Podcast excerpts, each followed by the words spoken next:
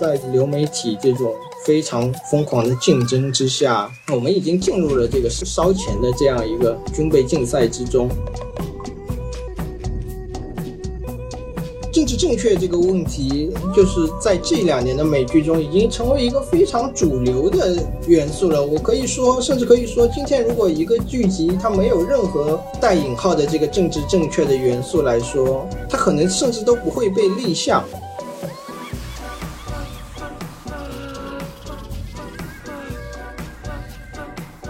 大家好，欢迎大家收听新一期的深交播客，我是主持人元首的秘书。今天这期播客呢，是我们年前最后一期总结性质的节目。那我们也是邀请了一位对欧美电视剧非常熟悉的嘉宾，来和我们一起聊一聊2021年一些非常重要而且好看的欧美剧集。那也是想让大家在过年的时候呢，能够按图索骥的去找到一些自己想看的好剧。下面我们还是先请嘉宾简单的。跟大家打个招呼，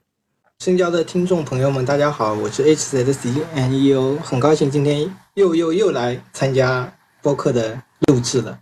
嗯，V 也是我们常年合作的一个非常重要的作者，就是其实每个月基本上可能我都会去找他约两篇这样的稿件，一年下来可能就会有二三十。个或者二三十部哈，那其实我有点想了解一下，你去年总共看了多少剧？说起来有点惭愧，二零二一年可能是我这些年看剧看的最少的一年，大概全年只看了差不多不到七十部剧吧。而且因为我这个人看剧有一些偏好的选择，比如说不太看喜剧啊，或者说不太看一些关于家庭的那些剧集啊，所以还是。看剧上面还是有一些不全面的地方，嗯嗯，那你往年基本上都会看多少呢？往年的话，一般都会看到八十部吧，当然也不是每一部都看完，大概至少前两集或者前三集都会看一下。哎，我特别好奇，就是如果你一个剧，比如说它有十集，然后你没刷完。或者说你半途看不下去了，你会有那种 愧疚感吗？那要看剧的质量嘛。如果大家普遍好评，但是我看不下去的话，我肯定会有愧疚感。但是对那种我一开始就看了两集就觉得这个剧不行，然后弃掉的话，那我是不会有的。毕竟每个人的生命只有那么多，你需要把时间花在更重要的事情上。嗯嗯，或者说更重要的剧集上。那你去年看的这些剧里面，你的完成率能有多少？百分之七十吧。如果你看多的话，你会优先去选择，或者说你一开始看一下简介，你就知道这部剧要追完，或者说这部剧只要大概看一下，再看它整体的质量怎么样。嗯嗯，初期有个筛选的过程嘛。你去年最喜欢的一，如果只有一部选择的话，我会选翻拍的婚姻故事。从表演啊，或者说它的构想，或者说它的形式来说，都是一个非常有创新，或者说非常有探讨空间的这样一个剧集。而且它有一个珠玉的原作在前，它能做到这个程度，我觉得还是非常值得鼓励的，而且哦非常值得肯定的。而且它自它这个剧集的前三集也在威尼斯放了嘛，那肯定也是对它的一种。看重，你觉得这个新版婚姻故事跟之前相比的话，会有哪些不同的地方呢？或者有哪些吸引你的地方跟之前不一样的？这一版的婚姻故事最大的这个可以说的地方，就是它那个原叙事嘛，它在每集的开头和结尾都把这个拍摄的这个过程剪进来了，这反而给这个整个的这个故事增加了一种维度，或者说是可可解读的空间，尤其是在今天。这个时代，我们今天对这个婚姻的观念，对这个男女在婚姻中的责任，肯定跟伯格曼那个年代是不同的。那如何体现这种不同？然后又要保留伯克曼当年思考的那个东西，这个表现出来，反而他是用一个形式上的东西，或者说他不纠结于故事本身，而是在拍摄上增加了一个维度。这个是一个非常重要的一个创新，在我看来。所以，就凭他这一点，我觉得他今年这个是超越其他所有剧集，在我这里能排到年度第一的一个标准。从你的这个感觉上，哈，因为你可能每年都会看六七十部、七八十部这样的一个量级，你觉得今年的呃，原创剧剧集和非原创，或者说是之前已经有的这些剧集的比例大概是多少？有什么变化？我没有做过一个非常详尽的统计，但是这两年值得看的剧集大多数是原创的剧集，而不是他们的那个第二季或者第三季。更准确的说，这两年更值得看的是一些叫做迷你剧嘛，就是单季能讲完一个故事的。在制作的初期，肯定是就是说我要在有限的。集数内把这个故事讲完整，而不是出于一个商业或者说收视率的考虑，无限的拉长这个故事，这样让他们这个创作本身在创作初期这个维度上来说，就更像是一个完整的作品，然后他们的完成度肯定也是更高的。其实我是非常不喜欢这种第一季拍成功了，然后本来要完结的故事强行续写第二季，这里就不点名那些剧集了。哎，点名一下嘛。想听妮可基德曼的那个大小谎言嘛？那个我觉得他第一季已经很完整了，或者说表达的已经非常清楚了，他要表达什么。然后当时收视率或者说口碑爆了之后，他又续订了第二季，然后。第二季播出的时候，明显就没有这个了。或者前些年的侦探嘛，它本来第一季也是一个非常非常好，可能在我的整个观剧的这个所有的评分中能排到前三或者前五的位置。但是第二季虽然它不是继续的故事啊，或者说是重启炉灶，但是显然这个第二季和第三季的质量和它第一季那个神作的水平是。差距非常大的。第一季是十年磨一剑的东西，那么第二季提上日程，即使你想复制，那时间也是不够的，两年三年就要出来，这已经是个很宽裕的时间了。说到这儿哈，我觉得我们就可以进入到这个第一部分或者第一个环节，就是因为我们刚才其实也提到了，它会有一些趋势上的变化。那你觉得就是从去年来讲？欧美剧集它总体的这个质量是上升了还是下降？有什么特别值得注意的趋势吗？这个二零二一年的整体质量，我只能说是平平，或者说是非常一个普通的年份，并没有像以前那样有那种万丈光芒的剧集出现。然后，嗯，我查了一下资料，就是整个的二零二一年是自从我们所谓的这种剧集极盛时代开始，第一次。全年的剧集制作部数下降的一个剧集，整体的数量就下降了。这一方面肯定是因为这个疫情的时代，疫情的影响拖慢了这个整个的工期，就不算说剧集嘛，就整个人类社会可能在这这两年都是进入了一个放缓的节奏。当然，剧集也是不能逃脱出这个命运的。整体数量来说，就是有一个下降的趋势。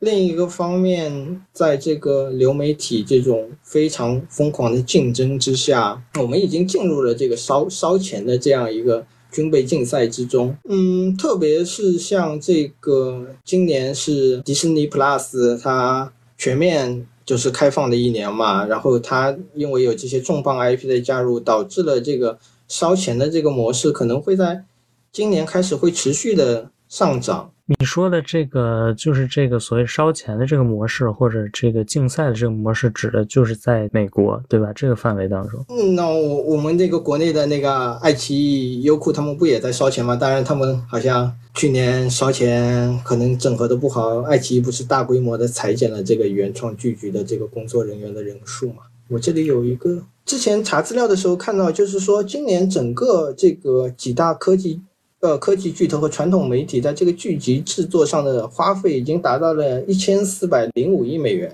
然后到二零二五年，预计这个数字会到一千七百二十亿美元。这肯定是流媒体大战带来的。花费的上升，因为大家都挤进去想争夺这个观众嘛。这个东西我们可以看到，就是说烧钱是有代价的，并不是说你无限投入就可以的。如果说你像迪士尼或者是像华纳这样的公司，他们传统就是做影视行业的，那么他们的这个现金的收入大部分就集集中在这个你的剧集的投资会。要求一定的回报，但是反观过来，你看苹果或者说是亚马逊这种科技巨头，他们其实是更有一个烧钱的成本在里面，因为他们的主业并不是在这里，尤其是苹果这种全世界现在已经是市值第一的公司，他们更有更大的资本去烧钱，而这个海量的投入。会加剧这个竞赛，我不知道这个军备竞赛会持续多久，但是很可能在未来的两三年之内，这个军备竞赛会拖垮其中一家或者几家比较落后的公司。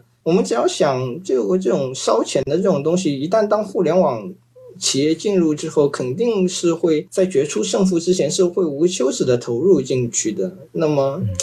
对于这种烧钱的行为，对于后面的那些收视率不高或者说盈利不大的公司，什么时候能拖垮他们，需要多久拖垮他们，都是一个问题。一旦拖垮了，市场会被龙头的几个聚集的制作方垄断。那很可能，一旦到了那个时候，我们就不会看到这么多的剧集了。仅仅是从数量上来说，我觉得这个烧钱就是不可持续的，也是一个非常耸人听闻的概念嘛。你想想，一年要花掉将近一千七百多亿美元在这个上面的投入，这个烧钱的数量其实是在不断上升的，但是聚集的总体的数量并没有上升，还在下降，是吗？现在大家普遍都采用订阅制嘛，那订阅制。首先就是订阅人数要上去，特别是就是说这种订阅制，某种意义上来说是预先付费嘛。那么你吸引订阅，在没有看到整个剧集的情况下，你要吸引这个订阅的人数，你必须就是有那种吸引眼球的东西，而吸引眼球的东西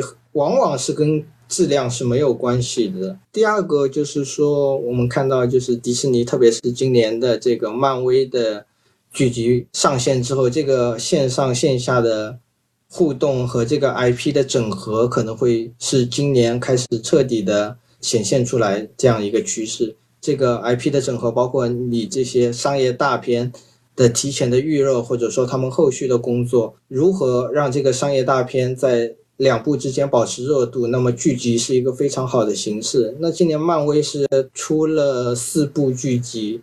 这个四部剧集和今年漫威这个三部电影，基本上是覆盖了全年市场。如果你是一个漫威的受众，或者说是一个漫威的粉丝，你可能会觉得很爽。但是如果你是个路人的角色，在这样一年无休止的覆盖的途中，特别是漫威这种趋同的制作模式下，你很难保证路人观众不会审美疲劳。那一旦审美疲劳之后，那么下面的东西将会何去何从？我们可以看到，就漫威后面两到三年之内已经排得很满了，不管是剧集还是电影。今年华纳也想学漫威嘛，当然，因为他们公司内部的各种问题，导致了这个华纳。在哪方面基本上都是处于一个完败的角色，但是明年有这种独占流媒体的蝙蝠女的电影，他们肯定也想学这个漫威。但是你要想 DC、漫威两个大头剧集和电影都有，那全年这个漫画观众基本上是完全没有休息的过程。虽然我已经审美疲劳了，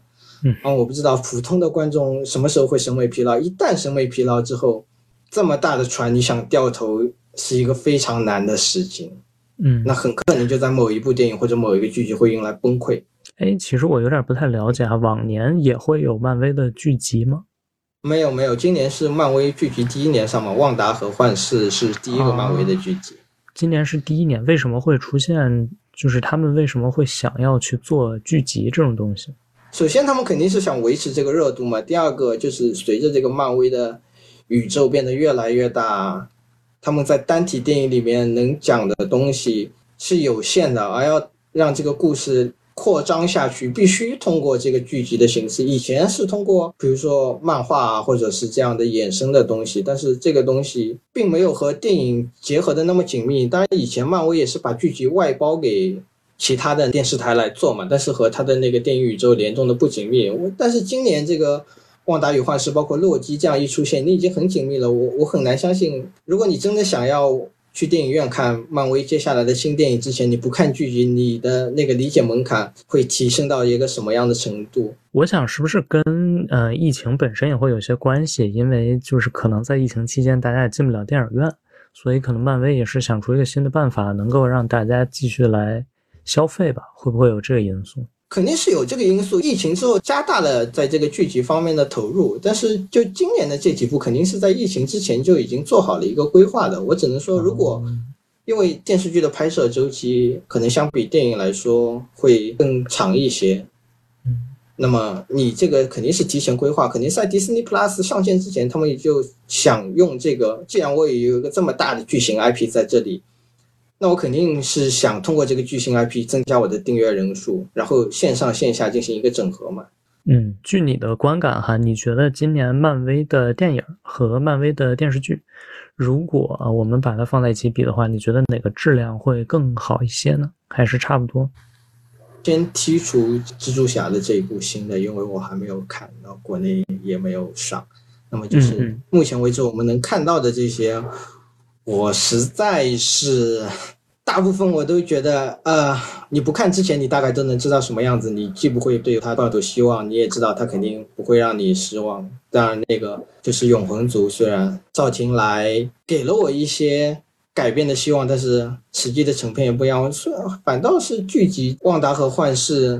倒是在前两季，或者是在它结尾之前，让我看到了漫威想要改变的一些决心，或者说他想用这个体量比较小的这个流媒体剧集对他的电影宇宙进行一定的变革。但是，他那个结尾继续了漫威一贯的这个耍猴的策略。我觉得只能说他值得推荐一看，或者说，如果你烦了这个漫威的这个套路，又想还。停留在这个故事中，你可以去看一下《旺达和幻视》这个剧集，然后还有他们今年出的这个《What If》的这个动画短片嘛。这个动画短片是讲是讲什么的呢？简单来说，就是说漫威宇宙如果在一些关键的时间点发生了另一些变化的话，整个宇宙会是什么样子？你可以把它理解为一个平行宇宙，或者说是一个番外篇吧。就相当于，如果钢铁侠死了，那这个宇宙会发展成什么方向？或者说，美国队长是由卡特特工扮演的，那么这个宇宙会发展成什么方向？这是一个很好的点子，其实是一个非常能让漫威摆脱现在困境的这个一个非常好的点子。但是，就像我刚才说的，漫威这个 不思进取的这个精神。让这个好点子最后又变成了一杯白开水，而且好像我觉得像平行世界这种点子，其实在漫威世界里已经有点被用烂了，是不是？已经其实已经用了很多次了。在漫画的那里，因为漫画是一个非常非常久的这个东西嘛，那你要肯定你不可能一个故事无限的写下去，有时候你需要重启啊，那肯定会引入一个平行世界这样的概念。那 DC 啊，或者说漫威都是用的这个概念，但是对这个漫威这个电影宇宙来说。平行世界倒是今年被正式提上舞台的嘛，包括在这个洛基的剧集里啊，或者说蜘蛛侠的这个剧集里啊，正式把这个平行，甚至他们把这个三株同框的这个剧集当做一个非常大的卖点来来营销嘛。然后现在的结果看起来，观众好像很吃这一套，或者说他们对情怀这一套东西是非常吃的。那么我觉得他们可能会在这个方向上继续下去。但是我始终说，这个消费，当你只有没有别的东西的时候，你只能拿情怀出来消费。当你消费情怀的时候，意味着你的创新的能力，或者说你想好好做故事的能力已经消失了。这个网飞啊，还有其他的这些流媒体啊，其实他们也在海外做了一些布局哈。包括其实今年最火的《鱿鱼游戏》，其实也是网飞在海外布局的一个一个结果哈。我不知道你对这个方面会有什么观察吗？这个网飞的布局其实是很多年前就已经开始了嘛。他们的理念是把一些项目交给一些本地的制作方，然后给予他们充足的这种自由啊，让他们来制作一些迎合本土的这个观众。因为在网飞作为这个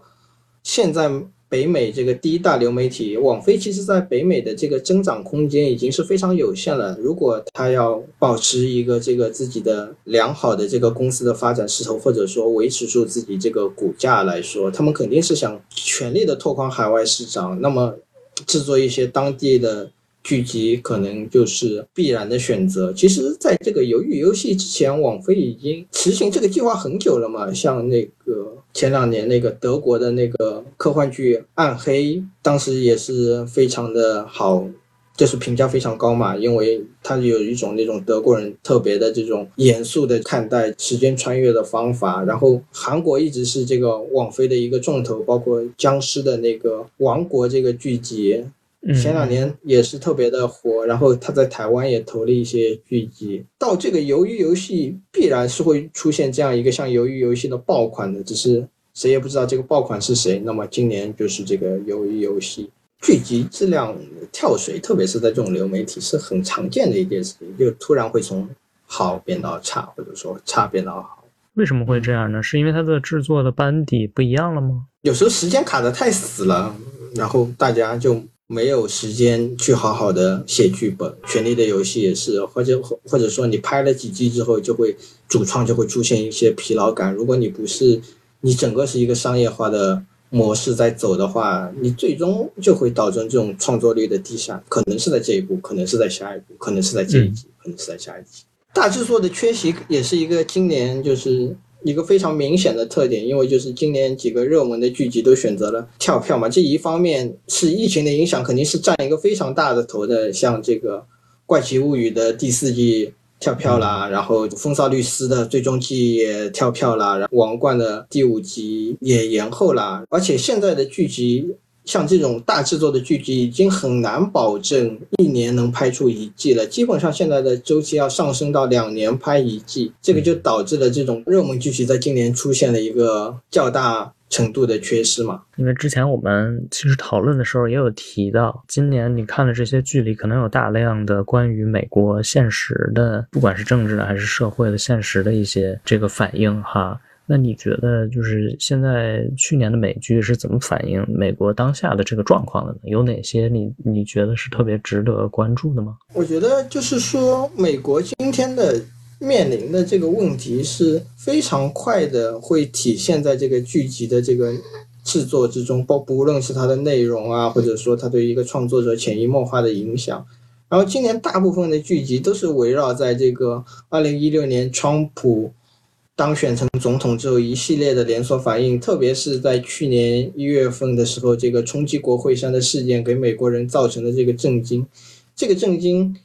让就是这种创作者重新去审视这个当下美国这种非常割裂的这种现实。如果说这个九幺幺当年是让美国知道了在冷战之后历史的终结其实是一个玩笑的话，那么。今天他们必须来面对自己国家出现的这个问题。今天的问题不再是由海外引起的，而是来自于美国自己的本土。比如说《东城梦魇》啊，或者说《剂量成瘾》啊，《傲骨之战》啊，这一些剧集基本上都是围绕在这个整个的这个川普当选之后给整个国家造成的创伤，他们都从不同的角度来对这个问题进行了一个探索。那你觉得他们这些探索会有什么区别呢？关于这个川普的当选给美国造成的问题，是让这些身处在这些好莱坞的精英们认识到了他们国家的这种非常严重的撕裂，而这个撕裂如何来反映这种撕裂？其实这个今年很两部非常大热的剧集，就《东城梦魇》和《剂量成瘾》，是从不同的。角度来看待这个问题，当然，他们这个不同的角度，好像也是其实是反映出来这些创作者自己的一个站的立场嘛。我们先来说这个《东城梦魇》，这个是上半年一个非常大热的剧集，它是探讨了这个就发生在这个袖带州的一小镇上的一个谋杀案，以及揭露这种衰败的事实。但是你仔细来回味这个。《东城梦魇》，你可以看到，它依然是一个非常白人精英的视角，包括它设置了那个作家是从大城市来的，仿佛是一个记录者，或者说是一个小镇的拯救者。他最后的这个结局，当时也在文章中写的是让我感受是。相当的不好的，仿佛是一个就是一个合家欢的妥协的结局，好像说你要放弃过去啊，向未来看。我觉得这种东西是我们这个春节晚会上常用的一个套路，就是说让大家对这种现实存在的问题视而不见，而转寻一个内心的平衡。对于这些袖带州真正的受到伤害，或者说真正因为这些现实割裂。而生活陷入窘困的这些底层的白人来说，你这样的一个精英视角，真的对他们来说有任何的现实意义或者任何的帮助意义吗？他们恰恰的就是反感的你这种精英的，好像要让大家放下偏见、拥抱未来的这种一个视角，就有点像当年的那个绿皮书来写这个种族问题一样，他忽略了这个。所有矛盾产生的根本的原因，而是从一个温情或者说从一个家庭、一个社区的角度，让大家放下偏见。那反观来说，就今年的这个剂量成瘾，反而是站在了一个真正的一个受害者的角度来说，他们描绘的其实也是这个袖带州的这些白领工人，因为这种大量的镇痛类药片的服用而造成的这种悲剧嘛。你可以看到这种大公司的资本。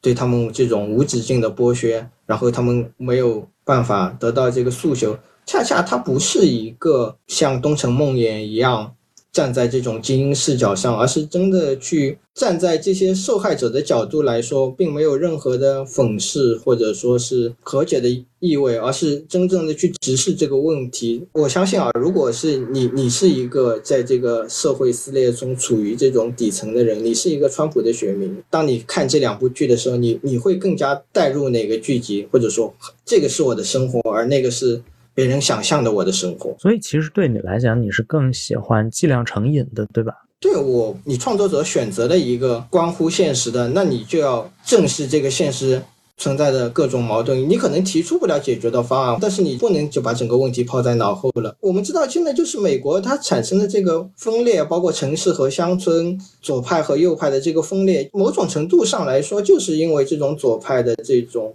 高高在上的态度，引起了这些可能在他们。眼里看来是底层人民的这个不满，你反而在你关怀问题的时候，你依然站在这个态度，那你拍这个剧到底是为了干嘛呢？另一个有趣的就是说，今年《傲骨之战》的这个最新的一集嘛，其实《傲骨之战》这个剧集从开始来说就是明确的站在了一个反对川川普的立场上来做的，他们在前面的几季之中非常明显的把川普。作为一个这个反派人物来进行描写，或者说在剧集里面是非常直接的表述说川普就是一个白痴这样的一个民主党的视角。然后当川普下台之后，这一集的故事主要集中在他们面对这个美国撕裂的这个过程，或者说这个开国精英们树立的这个规矩被破坏的过程中，他们找出来的一个解决办法。在这个剧集里，他们设计了一个私人的法院，这个法院是独立在整个美国的司法体系之中的。然后在这个法院中，你可以把所有政治正确对这个司法的影响啊，或者说完全没有理由的这种无休止的关于政治立场的争论，全部抛掷在脑后，然后来解决当下的这个实际的问题。看起来这个隐喻是非常聪明和正确的，但是还是我刚刚说的这个问题，你依然是站在一个说教的立场上来告诉大家，面对这个问题，我们提出的办法是这个一二三四五。我甚至怀疑，到底有多少袖带州的这些川普的支持者会来看这个剧集？看起来他们是在对问题进行一些探索。那其实呢，就像他们结尾那样，所有一切都是失败的。你刚才也提到了，就是一个政治正确的问题哈。你觉得今年在美剧当中这个问题会很明显吗？政治正确这个问题，就是在这两年的美剧中已经成为一个非常主流的元素了。我可以说，甚至可以说，今天如果一个剧集它没有任何带引号的这个政治正确的元素来说，它可能甚至都不会被立项。以前我们可以看到一个关于家庭主妇的这种电影，但是今天大部分的大女主的戏都是一个女强人的戏。政治正确这个东西，在我看来。说一个不政治正确的论调，它可能是对艺术本身是有一定程度上的伤害的。艺术至上的角度来说，过多的政治正确反而是挤压了剩余的那些作品的生存空间。今年一个大女主的戏就是那个 Netflix 的那个英文系主任，他是讲了这个英文系主任是单亲妈妈，她在这个英文系中遇到了各种匪夷所思的事情，或者说是这个学术圈内。匪夷所思的这种怪事，这个里面也有讲到一些，就是说取消文化这个东西。今年这个《哈利波特》的那个作者杰克罗琳就遇到了这个取消文化的这个事情。取消文化其实是一个政治正确的延伸嘛。当有人说出了不符合政治正确的这个言论的时候，我们有理由让他在这个公共舆论中消失，或者是说让他在这个公共生活中消失。但是这个取消文化对这个。文学的伤害，或者说取消文化对艺术的伤害，我们是怎么来看待呢？就像英文系主任里面说的，这个《白金》的作者梅尔维尔有这个家暴的倾向，那是不是因为他是一个有这种家暴倾向，或者说是对老婆不好，我们就能反反对他所有的作品，甚至去不去解读他这样的作品，彻底把他从这个文学史上删除？那创作这个《白金》的梅尔维尔会他对他？老婆实行家暴的这个梅尔维尔是不是同一个人？我们如何看待这个里面的差异？当然，英文系主任是一个喜剧，他可能是一个以一个打开一个玩笑的方法就略过了。但是在现实之中，杰克罗琳这个事件就重新把这个问题提上了舞台，他给我们体现了这个政治正确的反面，或者说它造成的影响。这个其实是有一个思考的。我们看待任何问题的时候，不能简单的说这个东西好或者是不好，而是说，当我们这样做的时候，它一定有有利的一面，也有有害的一面。那我们。需要做的，或者说我觉得艺术作品需要做的，就是把这个有害的一面展示给大家，然后让大家更仔细的去思考这个东西，而不是在网上对像罗琳这样的作者进行一个网暴，或者说直接让他消失在这个哈利波特创作者的名单之中。白莲花度假村也有一部分是这个嘲讽这个政治正确嘛，当然这个不是这部剧的关键的所在，我觉得。白莲花度假村是这几年我看到的很少的，又回归到这种关于这种美国中产阶级的这种虚无人生的这种探索的上面。我看白莲花度假村的时候，我很明显的想到就是当年的那部《美国美人》，关于这种中产阶级的空虚的人生，或者说他们这个空虚的人生遇到的种种的悲剧或者说是闹剧。我真的是非常的怀念《美国美人》的这样的一个电影。我觉得就是在新世纪之后，我们太多的我们把太多的视点放在了这种关于阶级或者是种族或者说是性别的差异造成的问题之中。每个人其实回到家关上门，他面对的是家庭，是自我，是自己的内心。而这个东西今天的讨论的空间反而变得更小了，大家把注意力都集中在其他的庄园，而白莲花度假村又把这个视线拉回到了这个叙事之中，看起来精致但是虚无的人生的这种反思，其实是一个更普世的的问题。不管你是一个什么样的家庭，或者说你是一个不，不管你是一个处在一个什么样的种族身份、政治立场之中。终归要面对的是自己的生活，你终归要面对的是自己的内心，你终归要面对的是跟你亲近的那些人的关系。如果我们永远把视角放在那些大问题上，那这不是另一种层面上的键盘侠吗？下面我们可以聊一聊这个女性吧。其实我觉得，可能这个女性在去年的这个美剧当中，肯定也是一个非常重要的主题哈，因为《东城梦魇》啊，《傲骨之战》啊。啊，包括你刚才提到的那个你非常喜欢的婚姻故事啊，其实大家可能都是涉及到一个女性的问题哈。你觉得今年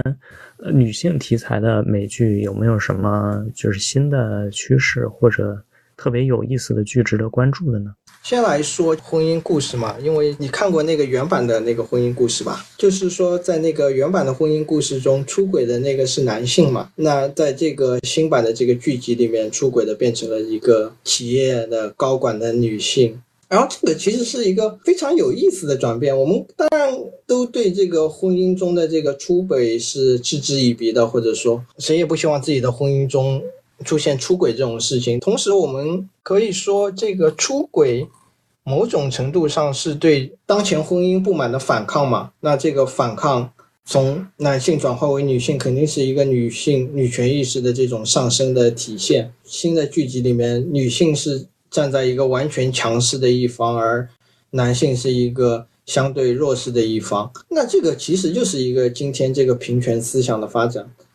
回过来说，这个婚姻故事，这个它这个原叙事的这一部分，今天我们可能说，这个原叙事好像是切中了这个婚姻中这种表演的性质嘛？那今天我们可能会意识到，或者说我们比伯格曼的那个时候更加意识到，这种婚姻之中你去完全的袒露自我是一个相当危险的事情。而这个隐藏的部分，其实是把婚姻变成了一种表演嘛？你在你的伴侣面前选择一个他喜欢的人设。或者选择一个你觉得你能成为的人设，这个其实是更接近于今天大家对这个婚姻模式的理解。你想成为谁，或者说你想你的伴侣眼中你是谁，在这个漫长的十年或者说是二十年的婚姻中，一定是有露馅的一天的。你不可能永远去扮演一个角色，真的自我和这种扮演自我的割裂，反而是会。导致你自己心态的失衡，或者说一旦你露出这个真的自我，你那些精心经营的这种梦幻，反而是成为了你这个婚姻失败的最大的一个缘由。大家在最后是以一种相互拥抱的方式离开了这个拍摄的片场，但是在这里你会真的怀疑，他们难道是入戏成瘾了，或者说他们分不清这个扮演的角色？如果他们连这个拍戏都能啊如此进入角色的话，那么很难不想象你在婚姻之中你看到的那个人是他真实的自己吗？那我们就进入到下面这个方向哈，一方面是这个比较现实的东西，那另一方面又是比较。幻想性质的哈，或者科幻方向的，那我觉得去年比较代表性的就是这个 Disney Plus，因为刚才你也说到，就是它可以说是大剧 进攻哈。那你觉得今年 Disney Plus 有什么新剧值得关注吗？除了刚才你说到的漫威的这一部分之外，现在的 Disney Plus 其实是一个相当单一的这个一个流媒体，它其实就是对这个迪士尼自己的一个。线上电影的这种一个线下的扩展，除了漫威，那基本上就是星战了。可而且我们可以说，就是自从曼达洛人为这个迪士尼开了一个好头之后，他们可能就是会在这个曼达洛人上面越走越远，或者说照着他们这个路线去走。今年就比如说这个二零二一年初这个曼达洛人的第二集，包括这个天行者卢克的这个归来，当时也是在网上就是。引起了这个非常强烈的反响，可能说不亚于今天的这个三株同框的这个反响。一方面是因为大家对星战电影的这个失望的程度，反而在曼达洛人身上找到了发泄的途径；另一方面，还是我们刚刚说的这个情怀的这个东西。毕竟你在星战八里面把这个卢克塑造成那样一个形象，大家是非常的不满，而。在这里面，即使卢克就录了那个不到一分钟的场面，但是大家好像又回到了这个卢卡斯星战中这个卢克力挽狂澜的这个东西。但是回过头来，我们说，呃，星战宇宙的这个困境，真的是今天这个曼达洛人能够解决的吗？我们说，这个星战宇宙就是一个完全找不到方向的一个现状。在这个星战九结束之后，他们几个星战的项目好像现在都已经延期了。包括兰约翰逊的那个星战三部曲，好像是彻底流产了吧？神奇女侠的导演他也要导一个那个星战的战机中队嘛，好像前一阶段说也要推迟拍摄。那星战宇宙这个电影上面，它基本基本上就是在最近的一两年中，我们是看看不到这个一个新的电影的。那如何维持这个星战这个北美？第一 IP 的这个地位，曼达洛人是一个选择，但是他这个选择在我看来，某种程度上还是有一些吃老本的成分在里面。曼达洛人更像是一个从一个小品的层面，让大家找回到这个新传正传三部曲的感觉。在这个星战八的改革失败之后，好像迪士尼就一下子失去了这个的勇气，让星战现在变成一个纯粹的怀旧和一个找彩蛋的这个东西。我不知道曼达洛人将来的方向是哪里，尤其是在他第二季的结尾失去了这个尤达宝宝，他被卢克带走之后，曼达洛人光靠这个主角赏金猎人到底有多大的吸引力？你可以看到今天的这个现在在播的《巴菲特之书》，明显的热度已经不如了这个曼达洛人，好像网络上讨论的东西都很少。那当明年这个年底的时候，《曼达洛人》第三季出现的时候，可能会面临的是一个热度更低的存在。相反，今年那个 Disney Plus 它又出了一个这个《星球大战：幻象》的一个动画剧集，反而是让我看到了他们的一些新意。当然，这个剧集的定位，我觉得更像是当年那个《黑客帝国》的动画版，一个交给日本的制作人。制作的这个外包的产品，当这个文化的环境发生了变化之后，星战的宇宙是找到了一些新的方向的。可以看到不同的画风带来的观感上的差异。他们有一集是日本武士这样的角色挥舞着光剑，那其实这个就是一个不同文化的结合。当一个外来的视角来看待这个一个纯粹的美国本土文化的东西，确实是会给人带来一些不一样的感受。我不知道迪士尼 Plus 有没有把《星球大战：幻想》这个动画剧集的方向继续延续下去的一种想法，即使他哪怕把它列入正传，或者说是他不拍真人剧，哪怕是他出一个长篇的剧集来讲述一下，完全脱离开这个天行者家族，脱离开这个绝地武士和西斯之间的对决，而是全新的故事，会不会对对对这个星战宇宙会有一些帮助？扯远了，就是就像我们今天的这个武侠，就大家都很熟悉呢。我们把这个金庸拍了一二三四五六七遍。就对吧？每年每过几年就要出一部新的《射雕英雄传》，难道我们对这个武侠真的没有什么全新的思考吗？当年《武林外传》其实是一个很好的方向，去掉侠客，去掉功夫，以一个开这个客栈的视角来重新去写这个江湖，其实是一个很好的点子。当然，王家卫的那个《东邪西毒》也是这样一个模式哈，但是。好像自从那个之后，我们对武侠又回到了翻拍金庸的这条老路上。就像今天这个星战无限的成立在这个卢卡斯的这个创造的这个天行者家族的叙事之中，还是创作比较乏力的一个阶段。我看你也写到这个基地改编事件哈，这个是今年一个很大的一个事件吗？对，这个基地改编这个可能是今年这个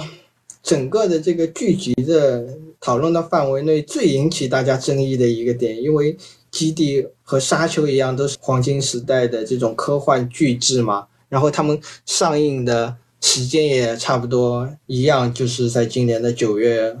份、十月份的这个时候，然后。反而他们是走了完全不同的两条路，不管是他们从制作模式啊，还是说从他们的这个故事讲述的方式，包括他们的呈现形式，一个拍了电影，一个拍了剧集，跟沙丘那种基本上是遵循于原著的方向不同。这个基地的改编改的是面目全面目全非。对，因为我其实也是一个科幻的书迷嘛，这个两个的原著我也是都看过，但嗯。也是很小的时候就看过了，然后我一直对这种黄金时代的科幻巨制的这种改编是抱着一个可以说相当复杂的心态。一方面，我希望他们能改出来，但是另一方面，我的理智又告诉我，他可能改不了那么好，或者改不了大多数观众想象的例子。但沙丘是一个惊喜，那么基地又把那个失望的情绪带了回来。基地的这个改编完全是从今天的这个语境下面来改的，包括他把非常。重要的角色变成了这种有色裔啊，然后他对这个原著精神的领会都是从一个今天的这种反抗者的视角来说，而不是当年的那种宏大叙事中那种能够掌握一切的对科技的这种无限的崇拜和向往的精神来说的。而且我可以说是《权力的游戏》带了一个坏的榜样，然后让大家今天的对这种。科幻或者说是对这种魔幻的巨制，必须包括这种。政治斗争的成分在里面，好像大家都喜欢看宫斗戏，不管是国内的观众还是国外的观众，非常生硬的加到了这个基地的这个改编的作品之中。如果你看过原著的话，你一定会对基基地的这个改编是一个非常气愤的一个态度。你不知道为什么他要这么改，我我甚至觉得改编的基地并不是面向给科幻迷或者是面面向给书迷的，更像是面向给这个 Apple TV 的高管，或者说面向给苹果的这个高。管，当然，这个就是苹果的价值观，在科技圈来说，都是一个相当相当保守的一个价值观。他们包括他们以前电影中不能让这个坏人使用这个苹果手机，有有损他们的形象。包括他们在那个他们的 Apple Store 的审查中，也是尽量的限制这种成人的内容。基本上和这个迪士尼的价值观是非常相似的。而且他们这种科技公司，他们必然是这种民主民主党左派的这种精英思潮，必须是对这种少数主义的这种关怀。这个关怀当然还是我说的没有错啦，但是你把一个曾经的经典以这种关怀的名头强行改编，然后让他们面目全非，以适应今天的这种舆论的市场，对这个剧集是有好处的嘛？我看到就是说今年这个基地改编。差评无数哈，包括其他的这个猎魔人的改编也加了非常多有色艺的角色进去，然后让这个游戏党或者说是让这个原著党非常的不满。包括亚马逊的时光之轮的改编也有一定的魔改的成分。就是说，今年这些大制作的剧集，不管是科幻还是魔幻，他们都是以现代的这个视角去重新审视这个经典。但是他们审视的这个过程，或者说他们交出来这个答卷，又是非常的生硬，甚至说是为迎合主流的舆论而进行的这种改编。包括那个明年上线的这个《指环王》的这个剧集，似乎也是有一定这个魔改的成分在里面。我也我也不知道会是什么样的结果。站在我的立场，或者说原著党或者说科幻迷的这个立场来说，我当然是觉得。当你有这个珠玉的经典的在前的时候，你是尽可能去还原这个经典。这个事儿还蛮有意思哈，因为沙丘出来的时候，其实也有一些人会对他有所争议的一个点，就是因为沙丘可能非常好的还原了那个原著哈，但是有些人就会提到说，这难道不就是一个白人救世主的故事吗？这个问题应该从两方面来看。首先，任何作品肯定是有自己的时代局限性在那里的。那你说阿拉伯的劳伦斯显然也是一个这个白人救世主的故事，但是经典的作品之所以成为经典，是因为有一些超脱于当时时代的东西啊，这个超脱于时代的东西是可以流传下去的。我们当然可以说《沙丘》是一个白人男性这个救世主的故事，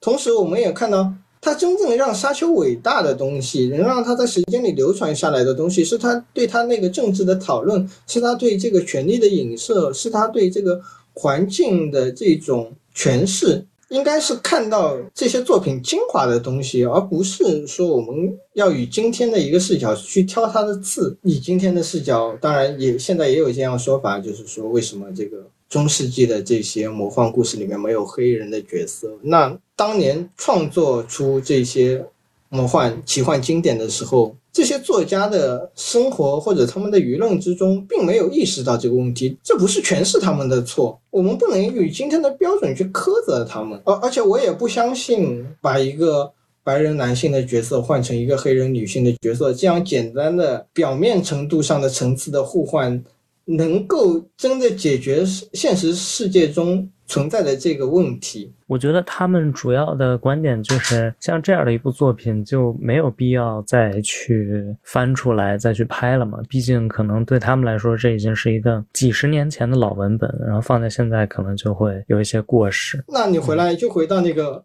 白金的那个曼维尔的问题。这样说，我们所所有的这种艺术的研究，或者说这些文学的研究，是不是全部要去考察这个作者的身份？那那那从荷马史诗开始都没有有色艺，那是不是都需要被推翻？那那不剩下什么了呀？但但是好像现在西方的这个高校中确实是这样的，他们确确实是说全部要推翻。OK，那我们进行下一部分哈。去年的这些剧，其实我们也聊的差不多了哈。那下面我觉得可能还是一个展望的一个部分。你觉得今年，也就是二零零二年，你觉得有哪些剧是特别值得期待的吗？想一想，首先肯定是明年有两个重头戏嘛，一个是这个《指环王》的这个剧集，说亚马逊花了这个十亿美元在这个整个项目中，然后第一季的这个包括买版权啊，然后第一季的这个预算就高达。四点六五亿，亚马逊也是希望建一个属于自己的超级 IP。这几年亚马逊的这个表现，我只能持一个这个谨慎乐观的态度，因为首先这个制作的这个成本在里面，我相信这个剧集在特效或者说在这个宏大场面上的表现肯定是没有问题的，但是在这个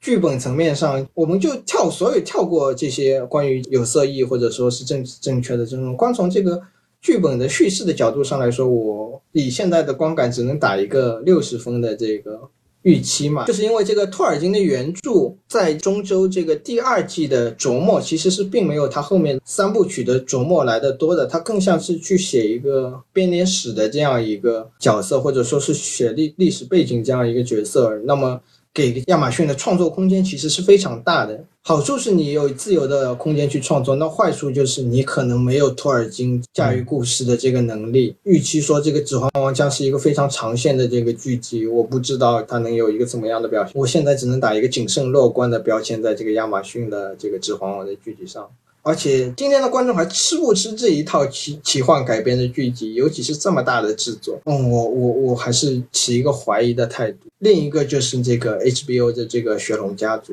，HBO 当然是希望复刻当年这个《权力的游戏》这个出色的表现，特别是当年这个《权力的游戏》烂尾之后，那这次据说是马丁会更加多的参与到项目之中，他肯定是希望吸取当年因为自己对这个项目的这个放任来导致这个剧集烂尾的这个悲剧。那《雪龙家族》我可能会比《指环王》的期待要好一点。或者说，我觉得它做出来的质量能更好一点。毕竟，一个是 HBO 有经验，第二个是马丁对这个剧集的整体把握的方向更多。而且，马丁还参与了其他几个，就是这个《权力的游戏》这个衍生剧的这个改编的项目，据说也是非常深度的参与。如果他能不说他能超越那个当年《权力的游游戏嘛，只能说他只要保持住他前几季的水平，可能又会。让大家掀起这样一个热潮，但我还是希望马丁把《冰与火之歌》的六集卷赶紧写出来。是吧他这样，所以这个《雪龙家族》其实讲的就是冰火其中的那个坦坦格利安那个家族吗？基本上是讲的这个坦格利安家族，你可以理解为《权力的游戏》的前传嘛？是这样，那这个是有原著的吗？还是说完全平地起高楼的那种？对对，这个就是我对这个剧集最大的信心的来点，它是有这个马丁的原著在那里。哦，就是已经写好的东西。对对对，也也有中文版。那这个应该会好一些。另一个就是说，DC 这边，一个是蝙蝠侠的衍生剧，当然这个蝙蝠侠今年这个三月四号就要上了哈，它有一个衍生剧，大概是看到报道是说是一个关于戈登局长的衍生剧，导演马特·里夫斯他参与到其中的，我不知道这个参与的。这个程度有多大？一般因为这种衍生剧，这个导演可能是会参与到一集或者是两集，前一集或者是前两集这样的。但是这个新，因为新蝙蝠侠可能是 DC 后面这些披露的作品中最值得期待的。一部我也是对他最有信心的一部，那我肯定是对这个衍生剧也是很有信心的。当然，鉴于 HBO 拍的这些衍生剧，从目前来看质量都不太行，我只能是也是一个谨慎乐观吧。另一个就是这个跳了很久的这个《沙丘姐妹会》的这个衍生剧，其实它是应该。理论上来说是应该和今年的电影是同期上映的嘛，也起到一个这样线上线下的活动。但是自从这个项目宣布之后，就了无声息，好像。现在连一个剧照都没有吧？不要说是预告片啊，或者说是其他物料了。当然，官方说法是还没有死哈。但是鉴于这个毫无消息的这个，我觉得肯定是在创作中遇到了一些问题。当然，维伦纽瓦据说也是会参与前两集的这个导演的这个工作，但是他现在重头肯定是这个沙丘的呃 Part Two 的这个电影，他有多少精力能投入到这个衍生剧的过程中？尤其是这个姐妹会。又是沙丘这个宇宙中最难描绘的一部分，也是这个是最有意思的一部分。他对权力的这个影响，包括他这个女性身份，文本在这里啊，这个项目在这里又没有原著，我不知道那个能拍出什么样子。其实我是一个非常好奇来看到这个沙丘的衍生剧，如果它火了，那我觉得这个其实是一个非常值得去继续发展的一个方向，特别是在这个今天这个舆论环境之中，也是一个非常值得探讨的方向。但是。如果不火，我只能或者说他失败了，我只能证明就是说，这种盲目推衍生剧的这个行为，在某种程度上来说，对这个电影可能还是一个有害的东西。另外一个就是说明年《风骚律师》的这个终结季嘛，因为今年演员是因为心脏病的原因停了一段拍摄，导致了可能要到二二年的第四季度才能放出来。我其实是。非常期待，可能说是我明年最期待的一个剧，在那个《绝命毒师》结束之后，他们拍这个《风骚律师》的这个衍生剧。那个老白已经死死去，然后小粉是驾着车逃走了，然后他们后面不是拍了一个那个。后传的电影嘛，电影的质量相对于剧集来说也不是很好，反而是这个索尔·古德曼这个《绝命毒师》中最强的配角，怎么看他最终一步步堕落的？其实这个《风骚律师》和《绝命毒师》这个剧集，两个剧集都是讲的一个好人，或者说是一个传统意义上的一个正面人物如何。堕入自己内心的阴暗面，变成一个反面人物。当然，我不知道他们能不能这个超越这个《绝命毒师》当年的那种横扫千军的那种结尾，给大家带来的震撼。因为看起来目前来说，《风骚律师》的这个故事线肯定更平、更注重于这个索尔·古德曼内心的这个转变啊，肯定没有那么多的爆点和吸引眼球的戏。但是这个人物的转变，可能对于创作者来说是一个更难完成的工作。那么在这个最终季的时候，索尔·古德曼变成我们熟悉的那个人，是还需要差这个临门一脚。临门一脚到底怎么来踢？如果他能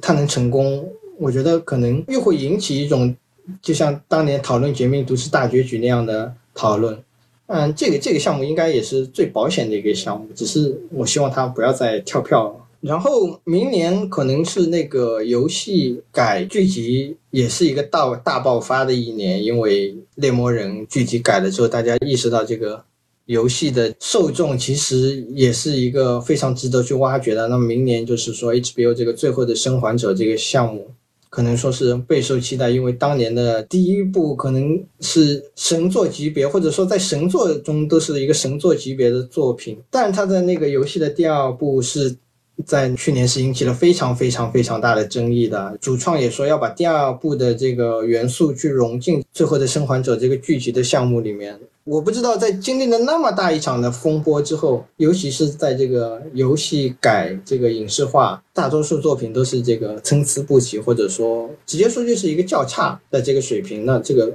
最后生还者》这个剧集能不能像它在游戏中也带来这种神作级别的表现？还有一个就是这个微软的《光环》嘛，也是跳票了很多年，今年也决定播了，他们的这个预告片也在那个 TGA 上。放出来了，然后他们的主创说这是一个将会独立于游戏世界的这个故事线，然后就是光环这个剧集如何来描绘这个士官长这个人物，因为在游戏中这个人物至今还没有露脸嘛，那么在剧集里面他肯定也是遵循着这样一个角色这样一个传统，就是不露脸，那么只靠声音和肢体的这个动作如何来运塑造这个士官长这样的一个人物，无数的这个粉丝都期待着看的。而且最最近这个微软花了将近七百亿去收的这个视动暴呃动视暴雪，可以预见的来说，如果这个光环聚集成功了，以微软这个不差钱的这个公司，会不会投入更多的资金来投入这个就是游戏影视化的这个方向？如果成功了，是不是魔兽这个 IP 也能有一天再重见天日？我还是很想看一下。最后就是《三体》这个 IP，可能明年呃 Netflix 那边可能明年还不会播，然后国内这边的这一版应该明年会播了。作为这个国内目前来说最重要的科幻 IP，两个国家两种不同的文化如何来看待这个 IP？我相信改出来之后，如果两两版一对比，肯定到时候又是一封腥风血雨的讨论，尤其是目前这个。中美关系延伸到这个艺术创作的领域，或者说延伸到资本运作的这个领域，大家会不会还能理智的来看待这个两版《三体》的改编的这个质量的问题？《三体》这个 IP 从当年出版的时候就说要改要改，今天真的就是丑媳妇要见公婆了，能不能改好？能改成什么样子？我对国内的那个改编，甚至来说会比美国的 Netflix 改编有更有一点信心吧？当然我知道估计两个都是不及格的一个项目，但是为什么你会这么觉得呢？因为基地改成这样子，如果用面目全非的程度来说，Netflix 的那版《三体》一定是更加面目全非的。刘慈欣的这个原著到底适不适合改，或者说面目全非，某种程度上来说是不是一个好事，又是另一个问题了。我我觉得 Netflix 改编的那个方向可能会是汲取一个故事大概的框架，然后添非常多新的东西进去，而国内的这边改编会变得非常保守一点。国内这边能留个百分之六十，可能 Netflix 那边只能留个百分之三十。关于这个《三体》这个网上的这个争议啊，或者这这个讨论，它的这个科幻小说的这个历史的地位到底是什么样子？也是一个非常有争议的问题。喜欢的人当然说它是这个什么宇宙第一 IP 啊，什么世界科幻的希望啊。另一边批评的人会说这个刘慈欣就是这个达文主义啊，或者说是什么他怎么来在今天的这个话语体系下怎么来面对这些敏感的问题，特别是这个 Netflix 怎么来面对这些敏感的问题？因为《三体》的英文版出版的时候，就是他们的编辑已经对里面的。非常多的元素进行了一些自己的改编。我不知道刘慈欣对对这个事情的态度是是什么样子的。我可以预见的是，这个 Netflix 版的《三体》肯定是一个更大规模的。